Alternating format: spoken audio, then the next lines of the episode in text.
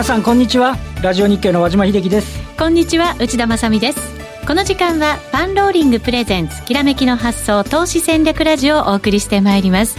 このコーナーは YouTube ライブでもお楽しみいただけます。YouTube ライブは番組ホームページからご覧ください。さあそれでは今日のゲストにご登場いただきましょう。今日は B コミさんこと坂本慎太郎さんです。よろしくお願いします。よろしくお願いいたします。よろしくお願いいたします。B コミさんといえばいつもコンビで遠藤さんにも出ていただいてるんですが、ねうん、今日はある事情でですね。事情で、どの事情だ、はい、後ほど電話で為替の動きなんか聞いてみたいなと思いますので、はい、お楽しみになさってください。さて今日はマーケットよりも甲子園という方も多いかもしれませんが、まあ、遠藤さんも見てるんでしょうね ある事情ってそれかみたいな感じになってますけどね、ねえー、日経平均株価は現在63円37銭高2万2200、えー、変わりまして今60円高に変わっています。やっぱり商いは少なめ。昨日もねあの今年2番目の薄商いということですけども引き続きということになっちゃってて。でしかもねあのアメリカの株の方はねニューヨークダウがあの連日戻り高値なんですけどトランプ大統領があ FRB 何やってんだみたいな話になって、うん、金利が下がってドル安になって円高になるみたいなね、はい、形で少しあの午前中はふらふらしてましたけど午後はねまた為替111円台前後ぐらいですかね。あのところに110円台ぐらいですかね。110円台ちょっとぐらいですね。一旦ね109円に入るところがありましたから。今日朝方109円台だったんでちょっとドキッとしましたけど、えー、少しそれが落ち着いてきたりあの上海がねあの意外に安定してるみたいなところで、はい、あの あそれでも60円高なんですけどね、うん、そうですね。なかなかなんかこの貿易摩擦も時間級の会談が始まるよってなっても、えー、やっぱり中国の株価の方が反応しづらかったんですよね、これまで、ね、そうですよね、えー、なのでで、やっぱりもう、えーと、2016年のいわゆるチャイナ食後の安値を、ね、一時切るみたいな動きになっちゃってたんで。はいあ日本とするとね、アメリカ株見て、あの中国株見て、為替見てみたいなね、なかなか動きにくいですよね、そうですね、はい、まあ、でも上海も今日は1%を超える上昇ということになってい、うん、なんか見えざる手が働いてるみたいですけどね、なんかね。そうですか、はい、さあ、それではここでパンローリングからのお知らせです。年間3000万円を稼ぐ04レーサーで、元日本チャンピオンのヒロさんのセミナーが9月15日土曜日に開催されます。こちらはおよそ4ヶ月ぶりに開催される人気のセミナーでございますので、えー、ぜひご参加いただきたいと思います。えー、遠くの方はライブ配信でオンラインでもご覧いただけます。番組ホームページからご確認ください。えー、そして今年も講師が20名以上登壇する人気の投資戦略フェア in 大阪を11月3日土曜日に開催します。今なら優先登録の申し込みを受け付けています。人気の講演、毎年すごく早めに満席になっちゃうんですよね。ねぜひ、そうはい、満席になる前に優先登録をいただいた方からご案内をさせていただいております。早めにお申し込みいただきたいと思います。こちらも詳細は番組ホームページまでお願いいたします。ピコミさんも登壇されると。はい、いうことです。ぜひご覧になってください。さあ、それでは進めていきましょう。このコーナーは、投資専門出版社として投資戦略フェアを主催するパンローリングの提供でお送りします。それではまずは和島さんに今日の株式市場についてお話を伺います。現在日経平均は53円高です。そうですね。あの、まあ、今冒頭も申し上げた通り、アメリカの株式市場はね、非常にあの順調にまた戻ってきてるような形で推移をしていて、まあ、なんていうか、トランプ大統領が何を言っても、アメリカの方はね、経済状況、指標も強いですし、業績もいいですし、はい、という形で、えー、まあ、何やともあれ、えー、戻りをね、試すような展開になっていると。で、えっ、ー、と、東京の方も、あの、昨日がね、あの、結局上海、えー、東京は引けた後から戻り始めて。そうなんですよね。ね引けたぐらいの時は、確かマイナス。マイナスだったんですよ。安でしたね、上海は。で、それを横目に見て、昨日は日経平均71円安だったんですけど、えー、で、あの、まあ、とりあえず昨日は大丈夫だしたと。で、どうも、えー、ファンドの買いが入ったんじゃないかみたいな観測されて、で、今日もまた午前中は、先ほど言った通り、為替がちょっと円高109円台に入ってたり、えー、じゃあ10時半からどうなんだみたいな話になって、えっ、ー、と、こちらもね、あの、また今日も、上海寄り付きからしっかりだったっていうような、ことがあって、全体としては、まあ、動きしっかりしてるんですけど、まあ、あとはあの、今日、えっ、と、5番の途中ですかね、あの、官房長官が通信のね、キャリアの値段が高いとか言って、はい、で、ドコモとかソフトバンクとかがずるっと下がって、うん、まあ、ちょっとこちらもね、インデックスの強度でかいところなんですけど、まあ、それをこなして、えー、これまでなんとかやってきてるかなっていうところですよね。うん。一旦やっぱりちょっとこう、懸念材料はありながらも落ち着いてきたマーケットという感じなのかもしれませんけれども。そうですね。まあ、ただね、あの、まあ、日経平均なんとなくこう2万2000維持してるような形になってるんですけど、東証株価指数のトピックスの方を見ると、はい、ちょっとまだ上値が切り下がってるような感じなんでね。そうですね。トピックスは今もね、小幅なんですけど、うん、マイナス、4ポイントマイナスと、昨日は今度は小型株指数が安値切っちゃってるっていうような、ね、マザーズがズボッといって小型株指数ってやっぱりちょっと、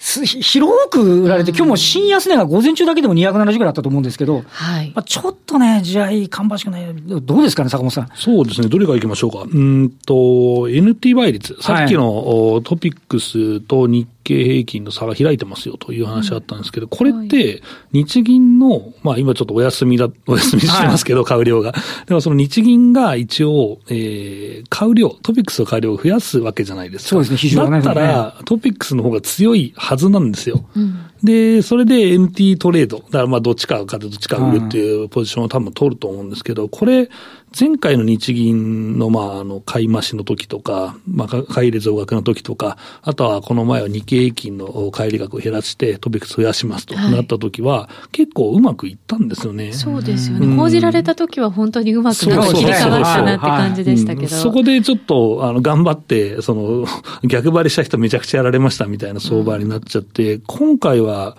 その人たちも、あの、今までのその経験を生かして、じゃあ、あの、トピックスを買って日経期売ろうっていう人が調子悪いんで、んなんかもうみんなやられてんじゃないかなっていう感じですよね。メガバンクはまさに日銀の金融政策決定会合の当日が戻り高値ですからね。そうなんですよ。しかも上髭ですからね。これはね、ね NT トレードしてるヘッジファンドとか、あとは個人投資家も結構いらっしゃると思うんですけど、うん、これどこで切ればいいのと、待ってで戻るのかっていうのも多分あるし。なんか待ってたら戻りそうな気がしてくるんですよね。だって、ね、実際でも相場全体が戻ると多分日経平均の方が強いはずなん。ですよ。やっぱりハイテク輸出系が多いので、そうなると、いつ切ればいいの？まあ僕の友達もそれで今ポジションがやられてる人いるんですけど、まあどこで切ればいいのっていう人もいるので、なかなか動きがちょっと、どこ、うん、まあ見づらいというか、そのやられてる人が多い相場っていうのはやっぱり結構大変だなっていうのはありますよね。本当そうですね。特に新興市場ね、ずっとやっぱりなかなかこう、戻ったのにもかかわらずそこからガツンとやられちゃいましたから。みたいなね。特にもうメルカリとか、あの、ミクシーの決算あたりからね、ここらでちょっとなんとかみたいなところから加速しちゃうみたいなね。そうですね。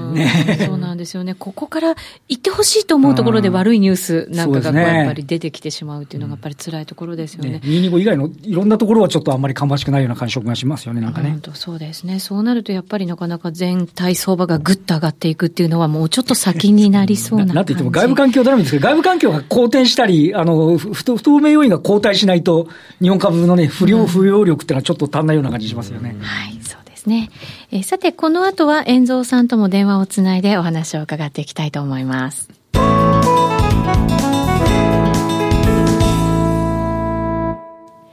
さあ、それでは今日お招きしているゲスト、改めまして、ビーコミさんこと坂本慎太郎さんです。よろしくお願いします。よろしくお願いします。ますそしてここからは、遠蔵さんこと田代岳さんとも電話をつないでお話を伺いたいと思います。遠蔵さん。こんにちは。こんにちは。よろしくお願いします。よろしくお願いします。よろしくお願いします。高校野球見てるんですか？ああ、当たりです。いや、僕はね、風呂入ってなかったか、音的に。はい。次回はスタジオに来てくださ い。待ってます。はい。はい、さてさて、今日の為替なんですけど、一旦109円っていうところもあって、今110円台の、えー、前半ぐらいまで少し戻した格好ではあるんですけど、どんな風に見てらっしゃいますか？そうですね。まあ、ちょっともともと、あの、ユーロドルも1.13がサポートされて、うんあのドル円も110円の中頃が重くなってちょっとドル重いかなみたいな雰囲気だったところで、はい、皆さんご存知のようにトランプ大統領がとんでもない発言したんで、はい、FRB に対するっていうことですね。ね、なんかエルドアン大統領かと間違えちゃいました、ね、本当にそうですね。ねそうですね。金融当局に口出すっていうのはね。はい。ちょっとびっくりしました。名前間違えてるんじゃないかなと思っちゃいましたけど。本当ですよね。えー、なんかタイプミスかと思っちゃいましたよね。本当に最初そう思いました。先進国の首脳が中央銀行のあの独立性をこうなんていうのかな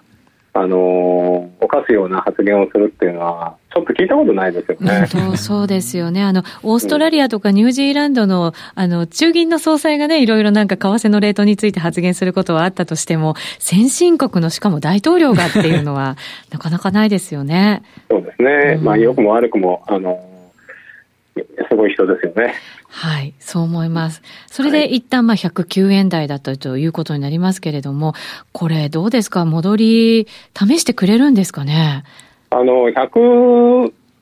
円の80、90って104円ぐらいから113円まで上がったところの、うん、あの、フィボナッチリトレースメントの61.8%なんですよ。はい。ですから、まあ、ちょうどそこが止まったといえば止まってますし、はい。ユーロドルもこの1.15今抜けてるんですが、うん。あの1.15がなかなか抜けなくて下抜けして、まあ、まだちょっと分かんないですよね、これ、1.15乗っかりましたけど、またも下やるのかどうか、ちょっと今、だからドルにとっては結構重要な位置に来てるんだと思うんですよね。うんなるほど。でこれで、まあ、あのユーロドルも1.15の半ばぐらいが、やっぱり重かったねと言って下がっちゃって、まあ、ドル円も、えーと、やっぱり109円台が、えーと、硬かったよねって戻して、まあ、110、111に戻るのかどうか、まあ、今日明日で、あの決まると思うんですけど、はい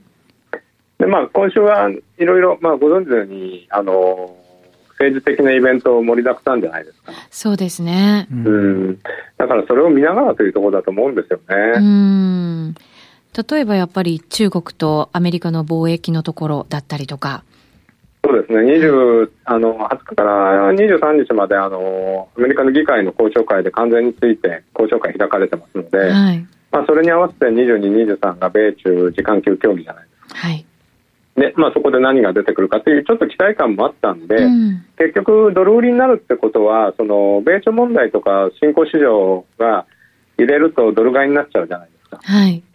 だからむしろドル売りになってるっていうことは、まあ、その問題が一旦このみんなその前にドルのロングが手締まってるっていうふうにも見えるわけですよね。うん、はい、うん、だからそれの流れになればいいんですけどまた別に時間級な時間級協議では何も決まらないっていうことも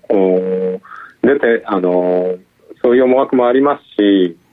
一番あれなのは11月に G20 サミットがあるんでそこで米中首脳会談やった時に落としどころを見つけようっていうのが有力なんじゃないかなっていうウォール・ストリート・ジャーナルにも記事が出てますね、それだとするとでもすごい長期化する感じがしちゃいますよね。まあ、あと3か月ですしっていうかその前に大統領あの中間選挙ありましてね、えー、うん。ただ一旦そのトルコに関してもそのムーディーズや SP が格下げしたんで、資金流出続くかもしれないですけど、一旦ちょっとセリクラ感もありましたよね。うん。落ち着いてますかね、その後のリラの相場も。とりあえず落ち着いてると、あの、先週末からの動きから、あ先々週末からの動きからを見ると落ち着いてると言えますよね。うん、はい、そうですね、うん、あまり大きな動きはなさそうな感じですよね。そうですね。まあ、6、1ドル6リラぐらいで今止まっちゃってるところなんで。はい。うん。そういう意味ではちょっと、まあ、トルコも休みですしね。そうですね。今、休場中ですよね。はい、24日まで。はい、までね、はい。はい。だからまあ、動きづらいってところもあるんでしょうけれども。そうですね。やっぱり今のところ中国が、あの問題だと思うんで、やっぱりここの、僕はユーロドルのレベルだと思うんで、1.15が、あのこれでサポートしちゃって、えーと、1.15がまたフロアというかベースになるのか、ま、でもやっぱり1.15がこう天井になって落ちていくのか。ちょっとそこを見極めたいですよね。うん。これでも時間級介護がうまくいってじゃあ次は閣僚級っていうふうにならないともう2000億円の追加関税みたいなものは目前じゃないですか、はい、9月中にもっていう感じですよね。はいそうなった時の、こう、やっぱり世界の企業に与える影響みたいなものも結構大きいんじゃないかなと思ったりもするんですよね。うん、まあそうなんですけど、その割にはダウは強いですし、うん、結構、ダウの輸送株とかって結構、あの、先行性があるとか言われてますけど、はい、最高値に近づいてるじゃないですか。はい。強いですよね、本当にね。そこら辺がよく全然わかんないそうなんですよね。一体この強さはどこから来てる自信なのかと思ったりもするんですけど。貿易もあれですよ、時間級でも決まんなきゃ、閣僚級でも決まんないし、もうあの、要は、ね、トップ二人がやらなきゃやらなきゃ、要は決まんないんじゃないのみたいな感じはありますけどね。閣僚級もダメですか。うん。そうなるとなかなかやっぱりこう、ドルも買いづらくなるような感じなんですかね。うん。まあ、でも、難しいですね。難しいですね。ちなみにジャクソンホールっていうのは、動く、なんかきっかけになる可能性っていうのはどうなんでしょう？まあ一応あの、ジャクソンホールは、パウエル議長がちょっとトランプさんに言われて、どう反応するかって、僕はそういう面白さもあると思うんですけど。ね、パウエルさん自体も初めて出る、出るってことですもんね。そうですね。でもなんか例年に比べてあんまりこう注目度が薄いというか。注目度がない時の方が出やすかったですよ。みんなが注目した時スルーされるなんか傾向があるような気もするんですけど。そうなんですよね。っていうか、その金融政策が今ちょっと、あの、アメリカの金融政策に関しては、なんか割とその予想通りという感じであまりフォーカスされてないじゃないですか。はい。そこもあると思うんですよね。ただ、あの、米国債のショートが、先物、あの、市場最高の枚数に達してるとか言うんで、まあちょっとそこら辺も、みんな結構売りすぎなんじゃないみたいなところありますよ、ね。うん、なるほどね。うんうん、その辺をじゃあちょっと見ながらっていう感じになりますかね。そうですね。ちょっと、うん、あの、歯切れの悪い感じなんですが。では、じゃあ、歯切れよく今週のレンジをもう一度教えていただけますか？そうですね。109円50。50。100。10円80ぐらいですかね。狭いな。狭い、本当狭いですね。狭いな。はい。まあそういう意味では歯切れ良かったと 言えるかもしれませんね。はい、わかりました。遠藤さんありがとうございました。はい、どうもありがとうございました。失礼します。さあ、それでは、続いては、ビーコミさんに株式相場。そうですね。はい、まあ、さっきのダウの話もあったんですけど、はい、やっぱり企業業績がいいですよね。米国はもう、もうずっと2割成長ですから、日本もね、去年、2割、3割成長かして、すげえっていう感じだったんですけど、ずっとやってる 米国企業はもっとすごいだろうっていう。のもありますし、すね、あとは、まあ、ファンダメンタルズもいいですよね。全然先行事業も崩れてない上に、あの、まあ、ハードデータの方も全然崩れてないから、やっぱマクロは眼鏡だし、1、2ヶ月悪くても別にね、まあ、あの、外れ値のこともあるわけですから、まあ、最低でもこれは3ヶ月はその悪くて、で、ようやくそろそろ景気もピークかっていう感じすら与えないっていうのは。本当そうです。どっかがたとえ一瞬悪かったとしても、他がしっかり補ってるみたいな、そういうなんかこう強さありますね。実際2000億ドルってかかった時に、あの、まあ、なんか、あの、コストプッシュになったりとかするとかって言われてるんですか、うん、そこのあたりっていうのはまだこれから織り込んでいくような感じなんですか、ね、そうですよね。あの、まあ、日本のケースは見ても多分、和島さんもあれだと思うんですけど、はい、自動車メーカーのちょっと利幅が、あの、ちょっと縮みそうだみたいな、ねはい、米国分は縮みそうだみたいな話があって、そこはやはり、その鋼材の方がやっぱ早かったじゃないですか、関税かかったの、うん、そね、そこの部分が、まあ、値上がり分、だからその税金部分をもうオンした、その取引価格になっちゃってるので、うん、やっぱりそのコストが上がってくるっていう、まあ、さっきのコストプッシュの話なんですけど、うん、まあ、そうなってきた場合の利幅が、あなくなってくるのか、で、えー、景気が、景気じゃなくて企業業績が悪くなってくるのか、えー、値上げしてそのまま突き進むのかっていう。ね、ただ、米国の場合はやっぱり賃金の上昇を多分まだ残してますから、うん、これは法人税減税の分が乗っかってくる余地がまだありますから、うん、まあ、先に法人税減税をやって、で、その後に関税やってっていうんで、これって最初から仕組まれたら本当すごいなって思うんですけど、ね、まあ、こう見てるとトランプさんの思いつきで、あの、やるっていうのが強いじゃないですか。ツイッターで言ったり、いきなりもうやるぞって言ったりっていうのがあるんですけど、でね、でもまあ、この関税の話はやっぱ2年前からもあったわけだから、実はこれって用意周到にやってる可能性っていうのはあるかもっていうのは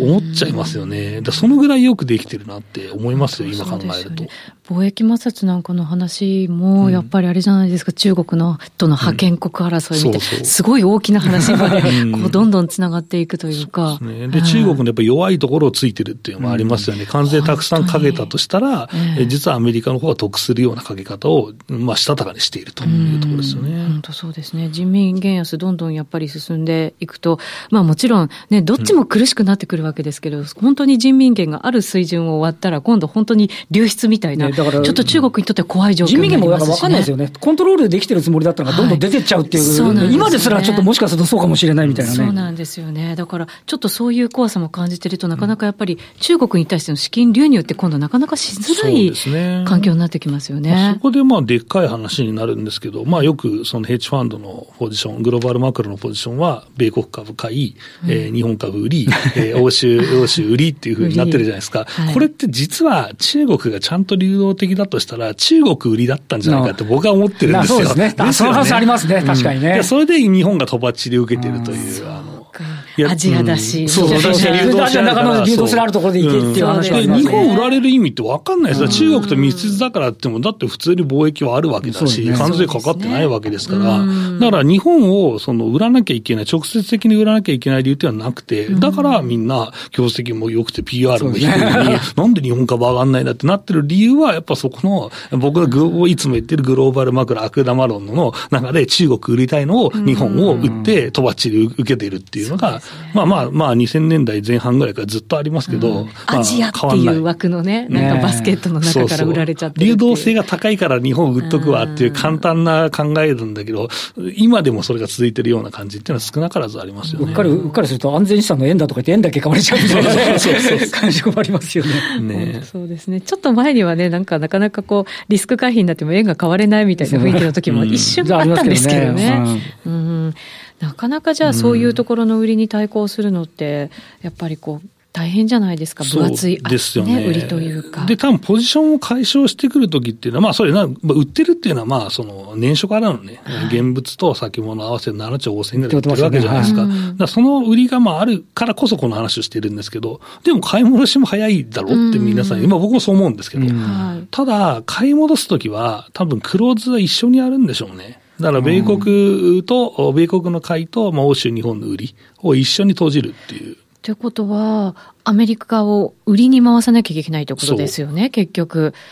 それって今の状況から考えると、買われすぎになったから、ちょっと売ろうぐらいなイメージしか湧かないんですけど。うん、まだ全然強いよね。売らなくていいよねってなっちゃって、最高値行くんじゃんみたいになっちゃったら。そしたらもう全部お金はアメリカに集中して、他に何も来ないってことになっちゃいますよね。で僕が最初から言ってる、そのグローバルマクロは別に2年とか1年半とか全然引っ張れるよって話はしてるんですよ。だから年末まで買い戻してくるかとか、ヘッジファンドの決算は3ヶ月ごとだから4ヶ月ごとか、だからなとか言う人もまあいるんですけど、それ関係なく普通にロールしますから、資金流出なければ。だったらこれって買い戻しのポイントって、実は来年とかでもいいんじゃんっていうのはありますよね。そうか、うん、ちょっとでも早く来てほしいなとそういや僕もそう思っていて、するんですけど、国内の投資活動が薄いんで、どうしてもね、海外勢の左右されちゃうっていうのはありますよね。だから果敢に攻めた人もいると思うんですよ。はい、いや、日本安いじゃんって思うし。うん。はい、だって FA とかハイテクだってこんなね、売られなくてもいいわけだし。ね、だって決算だってそんなに売られなくていい内容だったものも多かったんじゃないですか？そんなに米中貿易摩擦で影響もないし、うん、足元は堅調ですよって言っても株価が売られますからね。そうなんですよ。それはもうだから、とてつもない売りが入ってるからね、しょうがないそこは全体を抑えてる人と、あとは個別で持った人、まあこれダメだと、一回投げるかというのがドカドカってなって、あの、すごい高いところで買った人も泣く泣く投げていてっていう。でもただ、戻るときはやっぱりそういう銘柄から戻るであろうと思ってますので、うん、これはやっぱり今の時期っていうのは耐えるっていうのはすごく大事だと思うんだけど、まあどれ買うか。まあ、探すかなっていうところですかね。そのタイミングがなんか先に行っちゃった感じが今の話の中でして、なんかちょっとため息っていう。そうね。まあ、ただ定点観測はできるので、そこはまあ外国人投資家の買いの量とか、うん、あとはまあ業績もありますよね。19の集計をまだちょっとやってないですけど、まあ多分2、3%は情報修正してると思いますので、まあそうすると今期の予想がほぼフラットかな。あ前期フラットなので。で、まあ、あの、為替分もありますから、あ2級、3級にかけての情報修正をようやく株価が織り込むかということで、去年はそれが、えー、9月の半ばから始まったんですけど、えー、今年はですね、多分10月ぐらいになるのかな、ちゃんと見えてからしか買えないかなと思ってるので、10月半ば、前半半ばぐらいでもう一回ちょっと定点観測したいですね。ね、ただ安いものに関してはやっぱり拾っとくべきだと思うので、まあ僕は FA、半導体、まあ、受注がしっかりしていて、えー、利益が出ているもの、で、PR が低くなったもの、はい、えー、この辺を買うと。10倍前後もゴロゴロしてますから、これは下値不安少ないですよ。うっかりすと、あの、あの、半導体の中で配配当利回りが4%ぐらいあったりしますからね。でもなんかこう、こういうね、状況の中でやっぱりなかなか売りが止まらない、しかも外国人の売りが止まらないっていう中で、えその、今までの割安なのか割高なのかっていう判断のその水準がね、どんなふうにそれを当て込んでいいのか、どうなのかっていうのもちょっと難しい気がしちゃうんですけど。そうですね。そこはね、やっぱり、あれじゃないですか、業績が、まあアメリカがずっとと PR 高いのは業績がいいからなんです。だから20%増益でずっと来てるからなんですよ。はい、日本もだから10%だと去年みたいになるんですよ。でもただそれはギリギリ今年は年度末に達成できるかどうかぐらいのレベルなんで、うん、なかなかそれをですね、年度中に織り込むっていう動きはないかなと。いう感じになってますので、やはり、うん、その、安いなって和島さんが言ったようなね、はい、えー、配当利回りがしっかり出てる、あの、半導体株を頑張って買うか。うん、それってでも、増益すれば配当成功で配当出してるんだったら、さらに配当利回り高まりますから、そうですね。5%超えるって、最終的に超えちゃったってこともありえますよ。JT より良かったねって話もあるかもしれないですから、これ。うん、そうですよね。だから、まあ少しずつ、動き出すのは、じゃあ10月ぐらいかな、うん、ぐらいかなと。10月までいくと少し見えてきますかね。中間選挙とかいろんなものがね。です。はい。だからマクロ的にも見えてくるかしら、ね。トルコの件も見えてくるかしら、どうなのかしらっていうね、感じですけど、まあ10月ぐらいということなので、私もじっくり見ていきたいと思いますが、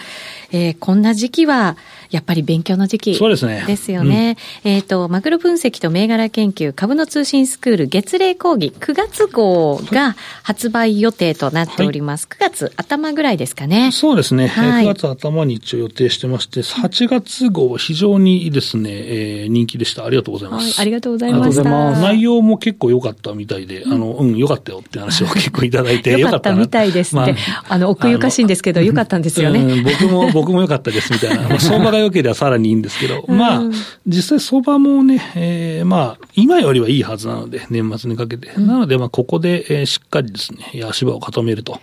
い。うのを、ポジションを構築するというより、やっぱり何買うかなっていうのをね、うん、えー、まあ、注目しておくというのが大事だし、はい、まあ、ここは、ただ銘柄これですよとか、相場これですよっていうのを目的とあんまりしてなくて、まあ、それも当然あるんですけど、うん、やはりその実力の積み上げですね。うん、まあ、僕がいつも言ってるロジック投資という、えー、銘柄が当たる理由は、まあ、こういうことで、こうなるからこうですよと。うん、えー、そこはやはり、まあ、長い経験と、あとはそのデータ、データでもない、長い経験と、その、うん、振り返りと、はい、で、その時何使うかっていうのをまあ考えなきゃいけないので、それを蓄積していただくというのがこの講義の基本になってますので、はい、毎月ぜひね、えー、見ていただいて、えー、まあ、ファンダメンタルズマスターになっていただきたいなと思います。はい。えー、この番組で恒例だった20銘柄バスケットもそちらにお引越しをしましたので、えー、ぜひそちらで勉強していただきたいと思います。今回も2時間を超える大ボリュームでお届けすることになるかと思います。えー、こちらもホームページ、今作成中なのかな、うん、そろそろできてますかね。はい、先月はね、2時間40分ぐらいありましたね。はい、長々、ね、どころじゃないっていうね。じっくりやってください。はい、えー。番組ホームページご覧になっていただきたいと思います。また、ラリー・ウィリアムズ氏の週間マーケット分析、通称ラリー TV が大好評です。日経225の下げや円高も予想通りの結果となっています。中でも月のベストトレー日と言われる、トレード日と言われる TDOM の2018年の今までの結果では資金が2倍になるなど絶好調です。今なら初回限定で月会費が50%オフの5000円キャンペーン、5000円キャンペーンをしていますので、ぜひこの機会にお試しください。また9月8日午前中には管理人の成田さんによるラリー TV のフォローアップセミナーも予定しています。一般では公開していない手法も紹介しますので、詳しくは番組ホームページでご覧になってください。えー、もう一つ9月8日の午後には FX の主婦で有名な悦子さんの FX デイトレードセミナー MT4 パソコン教室も開催されます。こちらもですね番組ホームページからご確認いただきたいと思います。早期割引今日までということです。さてこの後は YouTube ライブで限定配信となりますので引き続きご覧になってください。このコーナーは投資専門出版社として投資戦略フェアを主催するパンローリングの提供でお送りしました。